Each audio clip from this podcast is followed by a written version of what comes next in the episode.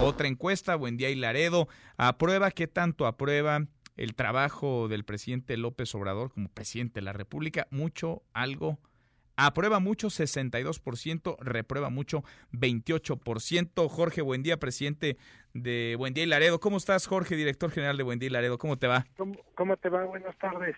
¿Cómo ves los números, la aprobación del, del presidente López Obrador a 15 meses de, de gestión? ¿Qué te dice? ¿Sigue arriba, cayendo, va para abajo? ¿Cómo lo lees?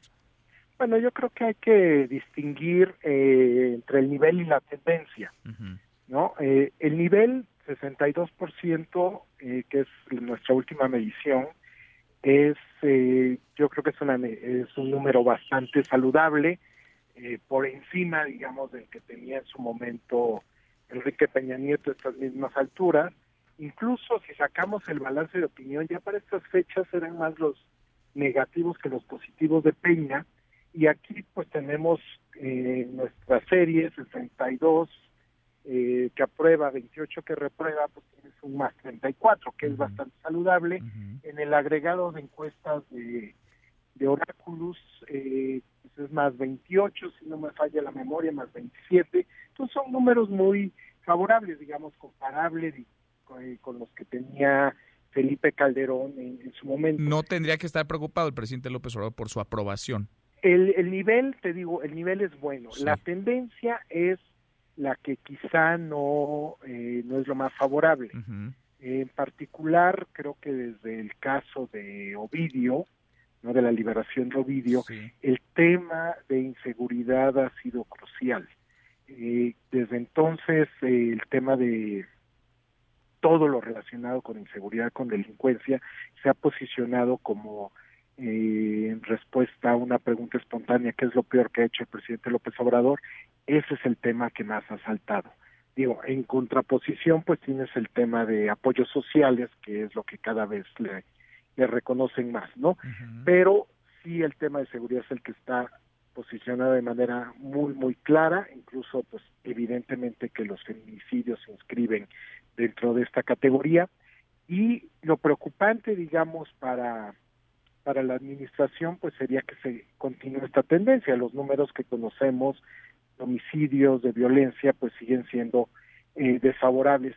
Y también hay que recalcar que el discurso presidencial o, eh, o la argumentación presidencial de abrazos, no balazos, pues ciertamente no es bien visto por la población en un contexto de creciente violencia. Gobernar desgasta, eh, Jorge, ¿ves natural este desgaste? ¿Lo ves acelerado? ¿Lo ves eh, dentro del rango de lo que ha ocurrido con otros presidentes en otros momentos? Sí, digamos, eh, o sea, que siguen siendo números muy buenos.